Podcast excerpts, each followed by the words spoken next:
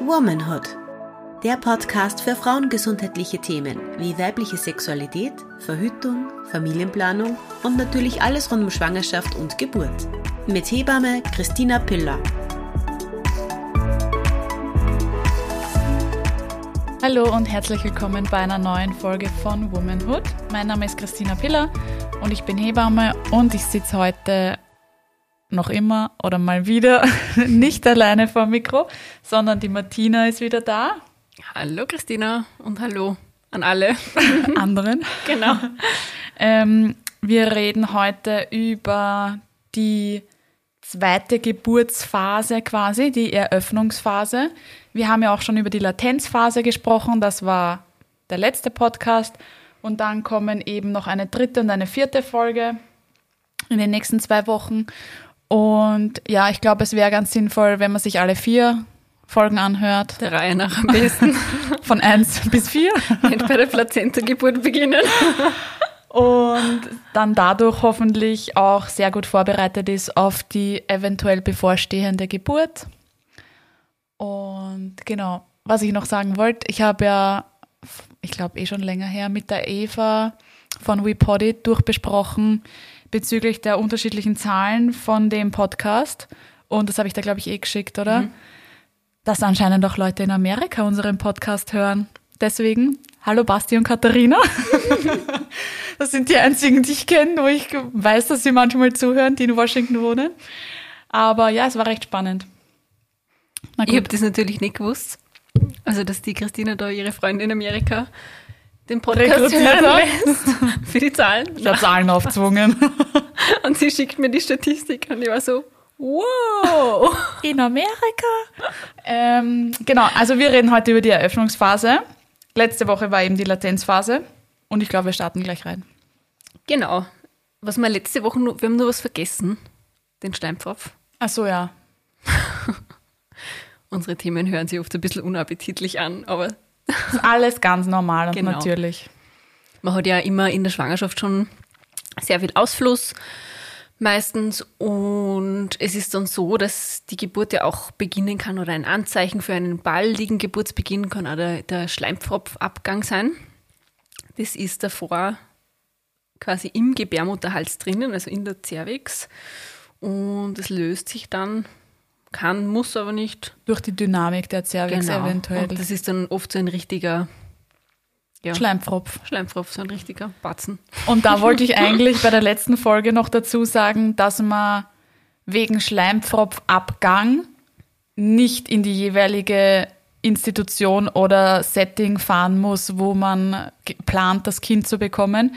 Weil natürlich finde ich es spannend, wenn die Frau mir das erzählt oder aber es muss nicht sein, dass in den nächsten Stunden die Wehen beginnen. Deswegen, also ich kann mich an ein, zwei Frauen erinnern, die deswegen kommen sind und gesagt haben, ja, sie sind eben gekommen, weil sie Schleimpfropfabgang haben, aber sie haben keine Wehen, sie haben sonst keine Beschwerden, die Kindsbewegungen sind super, es ist keine Blutung, kein, kein Fruchtwasserabgang, es ist alles perfekt. Und sie sind quasi wegen dem Schleimfrauabgang gekommen. Und das wollten wir noch letzte Woche dazu sagen, das wäre nicht notwendig. Das kann ein Zeichen sein, dass der Geburtsbeginn bald stattfinden kann. Aber Geburtsbeginn, das klingt so, als würde es einen Start und ein Ziel geben. Das ist ja alles so verlaufend. Ziel gibt es schon, aber der Start ist nicht so ganz klar definiert. Ja, eh, aber es ist halt auch, kann sich halt ziehen. Genau, also genau.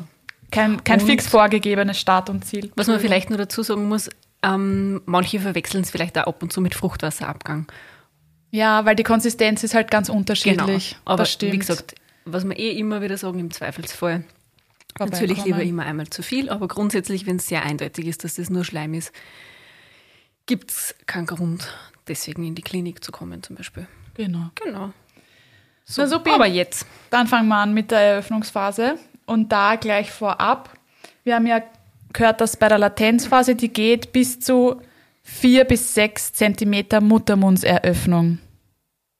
Genau. Und bei der Eröffnungsphase beginnen wir mit mindestens vier Zentimeter. Mit der Rechnung quasi. Und da, ab da wird dann der aktive Geburtsbeginn gezählt. Das fühlt sich auch oft subjektiv für die Frauen natürlich nicht so an, weil die ja davor schon oft mhm. natürlich Wehen haben, weil sonst wird der Muttermund nicht aufgehen. Mhm. Und die ja sehr oft schon ähm, sehr intensiv und auch schmerzhaft sein können.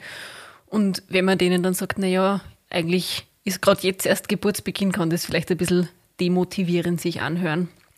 Nur einfach, es gibt, also zu, nur zum Verständnis, es gibt eben so diese Definition und wir rechnen halt quasi so ab vier Zentimeter mit aktiver Geburt.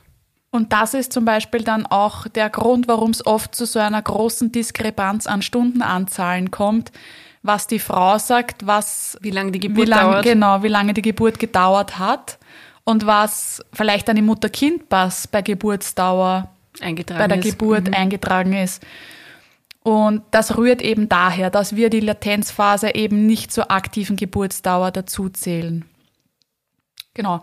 Und ab der Eröffnungs-, also ab dem Beginn der Eröffnungsphase kann die Geburtsdauer für Erstgebärende durchschnittlich 8 bis 18 Stunden sein, laut der neuen Guideline vaginale Geburt am Termin und für Mehrgebärende meist 5 bis 12 Stunden. Und das ist eben die längste Phase der Geburt. Die Eröffnungsphase dauert eben so lange, bis der Muttermund vollständig eröffnet ist. Und vollständig ist eben 10 cm. Genau. Und in dieser Zeit, und auch damit das passieren kann, werden die Wehen immer intensiver, immer stärker, die Wehen dauern immer länger an und die Abstände zwischen den Wehen werden auch immer kürzer. Und es wird natürlich auch immer anstrengender. Man sieht dann die Frauen, die einfach wirklich komplett konzentriert sind auf die Wehenarbeit, die man dann während einer Wehe gar nicht mehr ansprechen braucht, weil man eh keine Antwort kriegen würde, weil sie die einfach so auf das Veratmen der Wehe konzentriert und das ist dann wirklich aktive Geburt. Genau. Und da ist es dann auch sinnvoll, dass man eben zum Beispiel, wenn man in einem klinischen Setting das Kind kriegt oder kriegen will, dass man sich dorthin begibt, wenn man das möchte. Natürlich muss man nicht mit vier Zentimeter kommen, sondern solange man sich wohl und sicher zu Hause fühlt, kann man gerne daheim bleiben.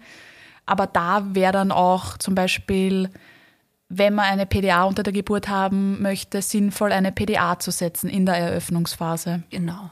Und das wird aber dann natürlich immer ganz individuell mit der Frau besprochen was wäre jetzt noch sinnvoll, wäre jetzt gleich die PDA sinnvoll, was habe ich gesagt, sinnvoll? Sinnvoll hast du ja, gesagt, aber sie meinen natürlich sinnvoll. sinnvoll. ja. Ähm, oder, und das ist halt das Wichtige, genauso wie es für alle anderen Podcast-Folgen zählt, zählt es für die auch, dass das soll rein zur Information dienen. Die ganze Betreuung, und die ganze Information für eure individuelle Schwangerschaft, Geburt, Wochenbett, das holt euch bitte bei eurer betreuenden Hebamme oder und oder betreuenden Gynäkologin. Hier besprechen wir einfach den, sagen wir mal, theoretischen genau, den ganz Ablauf. theoretischen genau. Ablauf. Es gibt ja nur sehr, sehr viel dahinter. Ja. Aber das wird den Rahmen Und wir wissen sprengen. ja alle, zwischen Theorie und Praxis ist ja oft ein großer Unterschied. Einfach nur, damit man sich vielleicht bisschen orientieren kann, wie der Ablauf ungefähr sein kann, worauf man sich eventuell einstellen kann und was auf einen zukommen kann. Genau. Und weil du vorher gesagt hast, die Wehen werden länger, das ist schon noch so. Also eine Wehe dauert circa eine Minute. Mhm. Eine Geburtswehe, sage ich jetzt mal. In der Latenzphase können die Wehen ein bisschen kürzer sein, ja. sein, können sich aber auch schon so anfühlen, als würden sie eine Minute dauern, weil eben manchmal beginnt die Wehe ganz sanft und steigert sich und dann, wenn man wirklich den ganz leichten Beginn und den, die ganzen Ausläufer dann nach der Wehe quasi auch noch mitzählt, kann das auch wirklich bis zu einer Minute dauern. Aber es gibt auch Frauen, die sagen, na, die dauern 15, 20 Sekunden. Mhm. Das ist eben noch keine keine Geburtswehe. Genau, die also müssten dann so rund um die eine Minute dauern. Genau, weil diese 15 Sekunden, die wären einfach zu kurz, um wirklich aktiv was am Muttermund machen zu können. Weil es da natürlich, das muss man sich schon vorstellen, vor allem wenn man weiß, wie sich so ein ähm, Gebärmutterhals anfühlt, was ja alle Frauen gerne bei sich selbst tasten können. Das ist ja relativ festes, hartes Gewebe eigentlich und was es da an Kraft braucht, dass man das wirklich verkürzt und aufdehnt mhm. bis auf 10 Zentimeter, das ist ja schon viel und da braucht es natürlich eine enorme Kraft, die da von oben drauf drückt auf das Baby und was anderes macht ja die Wehe nicht im Prinzip. Und so ähm, den Muttermund aufdehnt. Der Uterus ist halt ein großer Muskel und der fängt eben oben am Fundus, also an der, An der obersten Stelle. genau, an, sich zu kontrahieren. Das heißt, wenn man jetzt zum Beispiel den Bizeps nimmt, weil wir ja auch dann immer sagen, ja, der Bauch wird ganz hart. Und das zeige ich dann auch auf den Frauen. Ich meine nicht, dass ich jetzt so einen großen Bizeps habe, aber halt schon. Ähm, und wenn man dann wirklich den Arm anspannt und auf den Bizeps drauf drückt, dann Das merkt ja man ja schon, hart. das ist ein starker, hart kontrahierter Muskel. Und das ist genau das Gleiche, was der Uterus daneben macht. Extrem angestrengt, wenn man sich überlegt, ich müsste den Bizeps jetzt eine Minute, 60 Sekunden lang so angestrengt lassen. Und das ist das, was der Uterus macht. Nur nach, natürlich viel größer, weil der Uterus viel größer ist mit dem Kind drinnen. Der Uterus drückt das Baby von oben nach unten mit dem Köpfchen, falls das Baby in Schädellage liegt, mit dem Köpfchen auf den inneren Muttermund und dadurch wird eben, falls eine Cervix noch vorhanden ist, diese verkürzt, beziehungsweise wenn da, wenn es schon ein Mut- Muttermund ist, wird der aufgedrückt. Und dafür reichen dann eben zum Beispiel diese 15 Sekunden Wehen nicht aus. Deswegen Haben auch ihre Berechtigung natürlich, diese Wehen, weil Die sind es zum, beginnt. Genau, und die Gebärmutter wird stärker durchblutet, die wird auch trainiert. Deswegen hat man das auch oft schon in den Wochen vor der Geburt, dass man Mhm. immer wieder so unregelmäßiges Ziehen hat, dass der Bauch ein bisschen unregelmäßig hart wird. Das ist eigentlich ein Training für die Gebärmutter. Weil das eben ein Muskel ist, der natürlich auch aufgebaut werden muss. Mhm. Und, Und dadurch, durch dieses, diesen Druck des kindlichen Köpfchens, dadurch wird die Gebärmutter, Gebärmutterhals aufgebraucht und der Muttermund eröffnet. Und dadurch rutscht dann das Kind eben auch in den Geburtskanal. Geburtskanal, Genau. genau. Genau, früher oder später kommt dann eben auch das Baby immer tiefer, auch durch den Druck von oben und rutscht dann irgendwann ins Becken rein, dreht sie durchs Becken durch wie so eine Schraube. Genau, das sage ich auch immer, genau so. Das muss man sich auch vorstellen. Ich meine, es gibt auf YouTube sicher so Filme, die das eben dargestellt haben. Das Kind rutscht nicht einfach so gerade runter, sondern das Kind dreht sich wie eine Schraube durch das Becken, was ja auch alles Sinn macht, weil Genau. es sucht sich halt immer den Weg des geringsten Widerstandes. Genau. Und der Beckeneingang ist ja Queroval. Queroval. Beckenmitte ist rund und Beckenausgang ist längsoval. Das heißt, da muss es sich natürlich mit dem Schädel und den Schultern folgend dementsprechend drehen, dass es da überall gut durchpasst.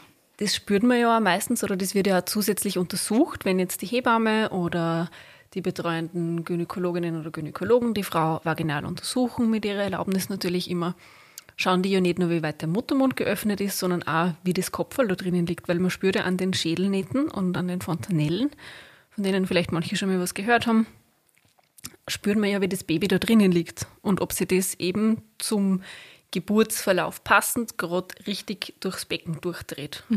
Durchdreht. Es dreht durch. Na, Spaß.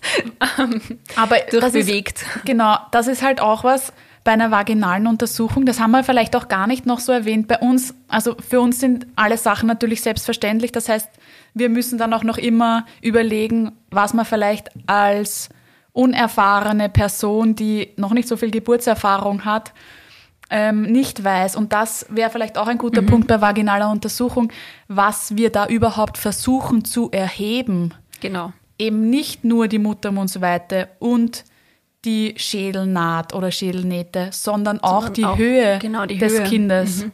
Oder ist noch eine Fruchtblase da oder nicht? Das spürt Oder ist eine. Geburtsgeschwulst? Genau. Oder wie fühlt sich der Muttermund an? Das heißt, ich glaube, also falls manche Frauen unter der Geburt schon einmal eine vaginale Untersuchung gehabt haben, Was die allermeisten wahrscheinlich haben. Genau, dann kann einem das vielleicht lang vorkommen, ich weiß nicht. Also ich meine, ich versuche, Man versucht eh immer, dass man das so Ja, schnell wie möglich macht, weil aber das halt natürlich schnell, nichts aber gleichzeitig nicht jetzt irgendwie hudeln.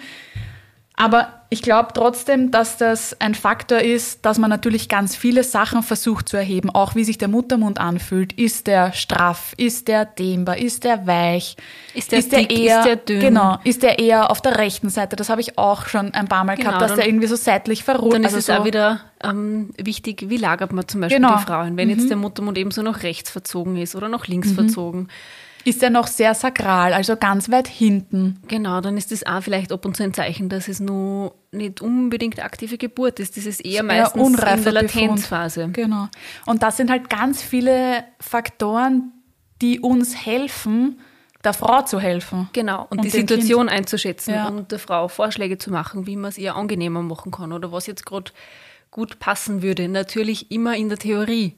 Man muss ja immer mit der Frau absprechen, was sie will, aber das macht uns einfach leichter und ist in einem gewissen ähm, Rahmen auch notwendig, um jetzt feststellen zu können, ob das Ganze physiologisch abläuft, mhm. ob alles in Ordnung ist, weil das ist ja eigentlich unsere Aufgabe als Hebammen, ist ja die Überwachung der Physiologie und die Erkennung der Pathologie. Also wenn irgendwas mhm. nicht richtig abläuft, was man natürlich mit solchen Untersuchungen unter anderem auch feststellen kann, ähm, ist es ganz wichtig, dass wir natürlich immer einen Arzt oder eine Ärztin hinzuziehen. Und das ist eben auch der Grund, warum wir das machen, weil wir ja natürlich am Ende des Tages oder der Nacht. Meistens Nacht. gesunde Mama und gesundes Baby haben wollen. Genau. Ähm, was auch noch ganz wichtig ist zu sagen, während der Eröffnungsphase sollten ja eigentlich keine Routinemaßnahmen ohne Indikation angeboten werden. Das heißt, und das ist auch genau das, normalerweise gibt es eine gewisse Regelmäßigkeit an vaginaler Untersuchung, allerdings nur unter der aktiven Geburt. In der Latenzphase ist es unbe nicht unbedingt notwendig. Genau, weil sie ja eigentlich ja keine empfohlen. Konsequenz haben genau. sollte. Und im besten Fall ist die Frau ja gar nicht da, das heißt, man kann sie eh nicht vaginal untersuchen, sondern sie ist noch daheim und liegt in ihrer eigenen Badewanne und kann sich entspannen. Bei, also in manchen klinischen Settings gibt es aber. Entschuldigung, mir fällt gerade eine lustige Geschichte ja, zur Badewanne ein. Wasser einlassen in die Badewanne. Ich habe einmal eine Geschichte Was? gehört, dass eine Frau, dass die Hebamme eben im Krankenhaus gesagt hat, na, sie soll nur mehr nach Hause gehen, soll sie, Badewanne, soll sie in die Badewanne liegen. Und die Frau hat sie angeblich in die Badewanne gelegt. Nein. Und hat nicht gewusst, dass sie ein Vollbad nehmen soll. Doch, ich weiß nicht, ob es In die harte Badewanne ja. ohne irgendwas. Und sie ist dann wieder gekommen und hat halt gemeint, na, sie weiß überhaupt nicht, was das jetzt bringen hat sollen, weil es war einfach nur Unbequem. kalt. Bitte also, ein warmes Wasser einlassen in die Badewanne, bevor man sich reinlegt. Genau, macht es euch gemütlich. Ach Gott, an sowas habe ich nicht gedacht. Ja, es gibt nichts, was es nicht gibt. Anscheinend, ja. Was wolltest du eigentlich sagen vorher, Christine? Habe ich vergessen. Sorry. Keine Routinemaßnahmen ohne Indikation. Aber genau, das genau. wollte ich sagen, dass es eben in vielen Kliniken und in einem klinischen Setting natürlich schon Guidelines gibt, die auch eingehalten werden sollten. Zum Beispiel, meistens ist es dann unter der aktiven Geburt eine vaginale Untersuchung alle zwei Stunden. Genau, solche Guidelines sind natürlich jetzt nicht random irgendwie angelegt. Das hat sich jetzt nicht wer aus dem Finger gesaugt und aufgeschrieben. Ja. Das ist natürlich immer studienbasiert, erfahrungsbasiert und hat natürlich schon seine absolute Berechtigung und ist auch gut so, weil sonst könnte ja jeder tun und lassen, was er wollen würde und das wäre zum Teil wahrscheinlich auch fahrlässig. Deswegen gibt es auch Guidelines, an denen, an denen wir uns orientieren und an die wir uns auch halten müssen im mhm. Kliniksetting. Was oft vielleicht bei manchen Sachen ein bisschen streng oder ein bisschen strikt wirkt. Man, man versucht eh immer alles halt individuell zu gestalten. Aber das ist halt auch der Grund, warum es in der Klinik nicht immer so ganz, ganz individuell manches ablaufen kann, weil genau. wir einfach gewisse Sachen haben, an die wir uns auch halten müssen. Genau. Aber ich finde trotzdem natürlich, wenn eine Patientin gerade in der Badewanne ist und sich gut entspannen kann und ich weiß, sie hat vorher gesagt, sie möchte in einer halben Stunde rausgehen, ja, okay, dann untersuche ich sie halt nach zweieinhalb genau. Stunden. Also, also es ist Sachen, schon, ist man versucht natürlich dann schon Abkommen zu treffen mit der Frau und sich Sachen auszumachen, auch genauso mit CTG-Kontrollen, also Herztonkontrollen des Kindes gibt es auch einen Rhythmus, den man einfach versucht, dass man eine Regelmäßigkeit reinbringt, ja. Aber das wird immer abgesprochen mit der Frau. Genau. Ich habe ich hab da eigentlich noch nie ein Problem, ein Problem eh, gehabt. Vor allem, wenn man erklärt, was, ja, genau. warum wie notwendig ist oder warum man das gerne machen würde und das natürlich einen Sinn hat, weil sonst würde man es ja eh nicht machen, genau. habe ich eigentlich auch noch nie erlebt, dass das irgendwer ablehnt.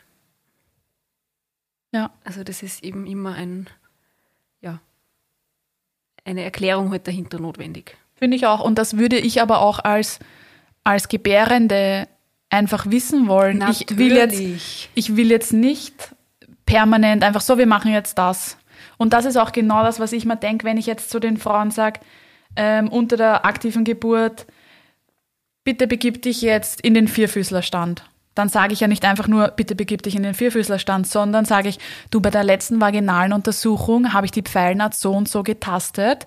Ich habe das Gefühl, dass uns eine halb aufrechte Position ähm, gut tun würde oder dir gut tun würde, auch dass das Köpfchen noch ein bisschen runterrutscht. Könntest du dir vorstellen, dass wir, uns, dass wir das mal ausprobieren?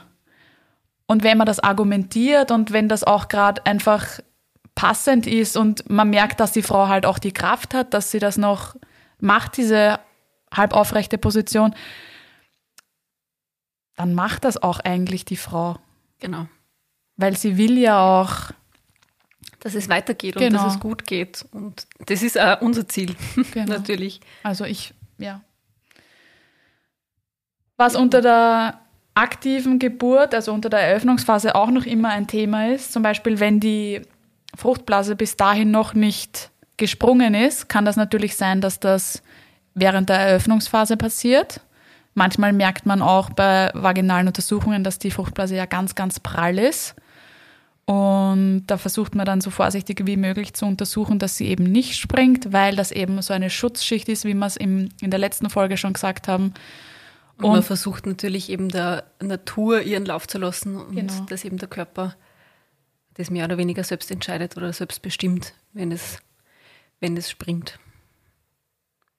Und da, das kann natürlich auch ganz viel verändern am Druck. Wenn die Fruchtblase springt, dann ist eben diese Vorblase, die sich eben vor dem Köpfchen vom Kind gebildet hat, weg. Das heißt, da drückt dann direkt der Kopf auf den Muttermund. Das kann auch stark das Druckempfinden der Frau verändern. Und die meisten Frauen sagen dann, dass sie das ganz, also viel intensiver, ganz anders wahrnehmen als Ich zuvor mit der Vorblase. Dann meistens auch, dass sich das anfühlt, als hätte das Baby halt davor quasi so ein bisschen ein Polster vor dem Kopf gehabt, der dann einfach weg ist und wirklich der harte Ja. Knochen vom Kopf von innen auf den Muttermund drückt. Das fühlt sich schon für die meisten deutlich intensiver an. Und wenn wir jetzt von Fruchtblase geredet haben, wir reden nicht dann meistens von der Blase im, im Kliniksetting nicht zu verwechseln mit der Harnblase, obwohl die ja auch sehr wichtig ist während der Geburt. Ja. Ähm, vor allem wichtig, dass sie leer ist. Genau. Das Also- ist auch sowas, das sage ich auch, glaube ich, immer. Ich habe sowieso das Gefühl, ich sage immer die gleichen Sachen. Also viel trinken, oft Lulu gehen. Ist Genau. so ein klassischer Standardsatz. Erstens ist es gut, wenn man als Frau hydriert bleibt, Mhm. weil man veratmet und schwitzt und weiß ich nicht, Verbraucht wie, einfach verbraucht urviel einfach. Mhm. extrem viel Flüssigkeit während der Geburt. Deswegen wichtig viel trinken. Aber die Harnblase liegt ja quasi am Weg vorbei, wo das Kind raus muss. Mhm. Das heißt, wenn die voll ist, kann die schon einmal ordentlich im Weg sein. Und insofern ist es natürlich wichtig, dass die immer leer ist oder so gut wie es geht leer ist. Und was zusätzlich auch wichtig ist, ist einfach die Bewegung während der Geburt. Weswegen wir halt oft sagen den Frauen, ja, jetzt stehen Sie mal auf, gehen Sie mal aufs Klo, machen Sie das. Wenn die jetzt vielleicht ab und zu manche nicht ganz so motiviert sind, sich zu bewegen oder so, ist oft das Klo gehen so ein bisschen ein, ein Vorwand, sie auf die Beine zu bringen und auch das Und es Sitzen ist halt auch am eine Klo. mega gute Position. Genau, das Sitzen am, Klo, ist sitzen. Mhm. nämlich eine gute Position. Und insofern schicken wir die Frauen immer oft Lulu. Genau, mega wichtig, mache ich auch. Und da sind wir dann eher auch schon beim nächsten Thema, Positionswechsel. Genau. Ist ganz wichtig. Also, ich glaube, das haben wir eh schon ein paar Mal gesagt. Geburt ist einfach ein extrem mobiler Prozess. Wir haben ja vorher schon gesagt, das Kind dreht sich durch das knöcherne Becken wie eine Schraube. Und weil wir natürlich das Kind nicht drehen können, helfen wir dem Kind, indem wir die Frau lagern, um dem Kind mit der Schwerkraft zu helfen auch, ja. Das heißt, diese ganzen Positionen, die die Hebamme vorschlägt oder ja, als, als Inspirationsquelle vorgibt quasi, das ist schon alles sehr sinnvoll, eben aufgrund der vaginalen Untersuchung, wo wir dann eben gespürt haben, wie die Pfeilnaht ist, sagen wir dann ja zum Beispiel Vierfüßlerstand oder Hirtenstand oder Knie-Ellenbogenlage oder spazieren gehen. Da habe ich einmal meinen Aha-Moment gehabt. Oh Gott, jetzt kommt wieder. Das habe ich auch erst im Studium dann so richtig durchblickt, warum die beim Aufnahme das, das räumliche Vorstellungsvermögen überprüft haben. Ja, aber das war urschwer, das mit dem Flieger. Ja, mit dem Feld. Oder mit dem- dieser Kabel. Genau. Und ich habe mir gedacht, what the hell, wofür Ja. brauche ich das bitte? Extrem schwer. Jetzt weiß ich, wofür ich das Räumliche Vorstellung Ist nämlich und teilweise dann wirklich nicht so Drehung. einfach. Genau. Das mit dem Fliegerbeispiel, das war ein Wahnsinn. Dann fliegt der Flieger nach links. Wo ist dann, auf welcher Seite ist jetzt das Feld? Oder wo, Und dann macht er dreimal einen Looping Ja. und irgendwie so. Ja. Ähm, na, auf jeden Fall ist das oft die Vor das gar nicht so, So einfach wie bei zum Vorstellen. Beispiele früher. Was Ein Zug Beispiele? fährt mit 23 km/h, der andere fährt mit 50. Wie viel Kilo Mehl produziert der Bauer? So ist mir das immer vorkommen. So, what? Ich kann das nicht. Was hat das eine mit dem Ja, anderen ja zu aber so kommt es mir vor. Aber Wie viel Kilometer? Ja, so war das immer ge- gefühlt. Aber Wie viel Ananas kann Lukas essen? in der Geburtshilfe hat es halt schon einen Sinn, wenn man sich vorstellen kann, wie habe ich die Pfeilnaht getastet? Dementsprechend, wie liegt das Kind gerade drinnen? Weil wir gehen ja davon aus, dass das Kind den Schädel Nicht rundum drehen kann, wie eine Genau. Eule. Ja, genau. Also räumliche Vorstellung extrem spannend Wichtig. und wichtig und schwer. Aber mittlerweile können wir es schon, keine Sorge. Ähm, genau, also ganz unterschiedliche Positionswechsel, zu denen natürlich auch Toilettengang und am Klo sitzen dazugehören. Auch wenn man jetzt nicht unbedingt die Blase entleeren muss. Mhm. Ja, weil man so hockend sitzen, die ist ja eigentlich Ja. voll die super Geburtsposition auch. ja, voll. gibt ja auch den Gebärhocker, wo man gen eigentlich genauso drauf sitzt wie am Klo, nur dass unten Nur noch tiefer. nicht das Kanalsystem ist. ja, genau, und noch tiefer. genau. Und Ja. diese ganzen Kreisbetten, die man meistens hat, die sind ja wie diese, wie heißen die, Avengers? Nein. Diese Autos, die sich dann zu Roboter verwandeln. Die falsche. Die Na, auf jeden anders. Fall kann man diese, diese Kreisbetten in jede mögliche Position bewegen und drehen und umbauen. Und dann zaubern wir nur irgendwo einen Hebel hervor, wo man sie festhalten kann. Und Und das kann man auch wirklich nützen. Also ich meine, ich finde ja prinzipiell, dass das Kreisbett einen zu ähm, eine sehr zentrale Rolle im Kreißsaal spielt, und das eine zu eine zu zentrale. Mhm. große, eine zu große Rolle, weil alles, was ich im Kreisbett machen kann, kann ich auch am Boden machen, ja.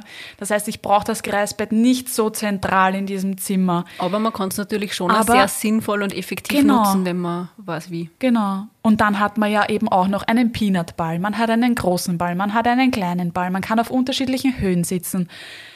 Äh, Hirtenstand, man hat einen Stockerl eben, dass man ein Bein Stand schaut so aus wie der Captain Morgan auf Genau. seinem Fass. ja, das sage ich auch immer. Da nehmen wir einen Stockerl und nicht eine, eine Bier. Eine Rumflasche. Ja, genau, oder eine Rumflasche. Ist meistens, Kiste. Ist meistens aus. Sondern dann nehmen wir ein Stockerl und die Frau stellt eben abwechselnd ein Bein auf das Stockerl für ein paar Wehen und dann die nächsten fünf Wehen das andere Bein. Und das, das Bein, das am Boden steht, ist immer ein bisschen auch in die Knie, also nie ganz durchgestreckt. Und diese ganzen Positionen und diese Möglichkeiten, die man da unter der Eröffnungsphase hat, das ist unendlich.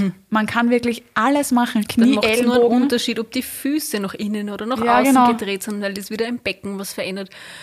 Also das ist wirklich, wirklich ja, Und deswegen, weil wir sehr ja ergiebig mit Positionen, was man da machen Genau. kann. Und weil wir ja auf der einen Seite bei der vaginalen Untersuchung schon feststellen, wie die Schädelnaht ist und wie hoch das Köpfchen ist, kann ich aber trotzdem nicht sagen, wo braucht das Kind jetzt ein, zwei Millimeter mehr. Weißt du, was ich meine? Braucht es rechts ein, zwei Millimeter mehr oder links oder und da denke ich mal, das ist ja dann genau das, warum ich diese ganzen Bewegungen mache. So, für fünf, sechs Wehen bleibe ich in der einen Position, fünf, sechs Wehen in der anderen Position, damit ich eben dem Kind überall ein paar Millimeter anbiete, dass es da ein bisschen sich weiter drehen kann. Und unsere Intention hinter dem Ganzen ist halt, dass wir es der Frau so angenehm wie möglich machen, weil es natürlich ja unangenehm sein kann, wenn jetzt das Kind vielleicht irgendwo gerade ein bisschen ansteht und irgendwo dagegen drückt. Das tut oft mehr weh. Und es dauert natürlich auch länger, wenn das vielleicht ähm, nicht optimal unterstützt wird bei seinem Weg nach unten. Deswegen sind wir da oft sehr dahinter mit diesen Positionen, dass man sich bewegt, weil es einfach uns wichtig ist, dass man es zeitlich unterstützen, die Frau, also dass das einfach schneller geht und oft dann auch von den Schmerzen vielleicht manchmal ein bisschen angenehmer wird. Ja, voll. Was auch ganz spannend nur ist, ist die Übergangsphase. Die, das haben wir in der letzten Folge schon kurz angeschnitten, beginnt so bei 8, 9 Zentimeter, bis der Muttermund und dauert eben bis der Muttermund vollständig geöffnet ist, also mhm. diese 10 Zentimeter. Die Übergangsphase gehört eben zur Eröffnungsphase dazu, aber ist der Übergang zur ähm, Austrittsphase. Austrittsphase, Austrittsphase genau. Und die ist oft für manche Frauen. Ähm, die stelle ich mir ganz arg vor. Sehr schwer, mhm. weil da natürlich die Wehen auf ihrem Höhepunkt sind viele Frauen dann oft schon, nachdem das Kopfball oft schon sehr tief ist, ein starkes mhm. Druckgefühl haben, dem aber vielleicht noch nicht so nachgehen können, weil der Muttermund noch nicht ganz, ganz offen ist. Also das ist für viele Frauen oft die härteste Phase. Und ich habe auch das Gefühl, dass da ganz oft dieses Ich kann nicht mehr mhm. kommt. Und ich will nicht mehr. Ja, genau. Und ich will und das ist auch, ja, ja, ja.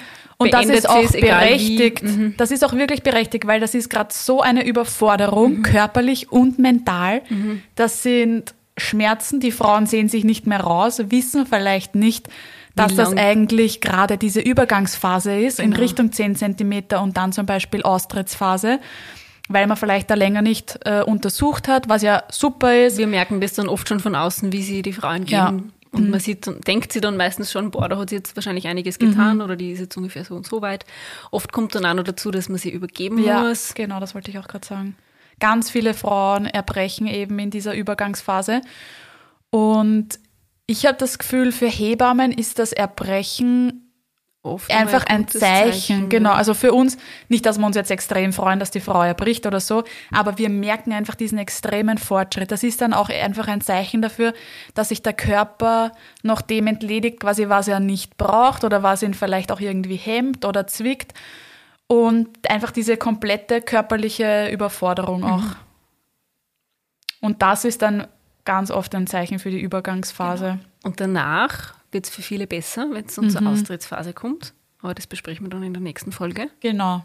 Was wir auch noch kurz sagen wollten, eben dadurch, dass die Eröffnungsphase so ein mobiler Prozess ist, ist es manchmal ganz gut, wenn man eine Sportflasche hat, so eine Sporttrinkflasche, dass man eben in jeder Position gut trinken kann, weil wir reden die ganze Zeit davon, dass man viel trinken soll und oft Lulu gehen soll. Und sich viel bewegen soll. Genau, deswegen Sportflasche mitnehmen, damit man wirklich die ganze Zeit hydriert bleibt.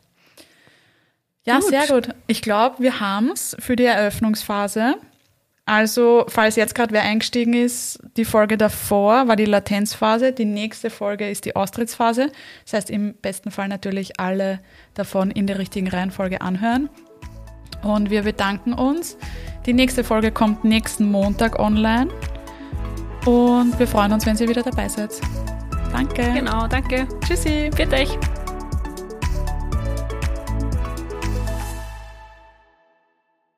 Dieser Podcast wurde produziert von WePoddit.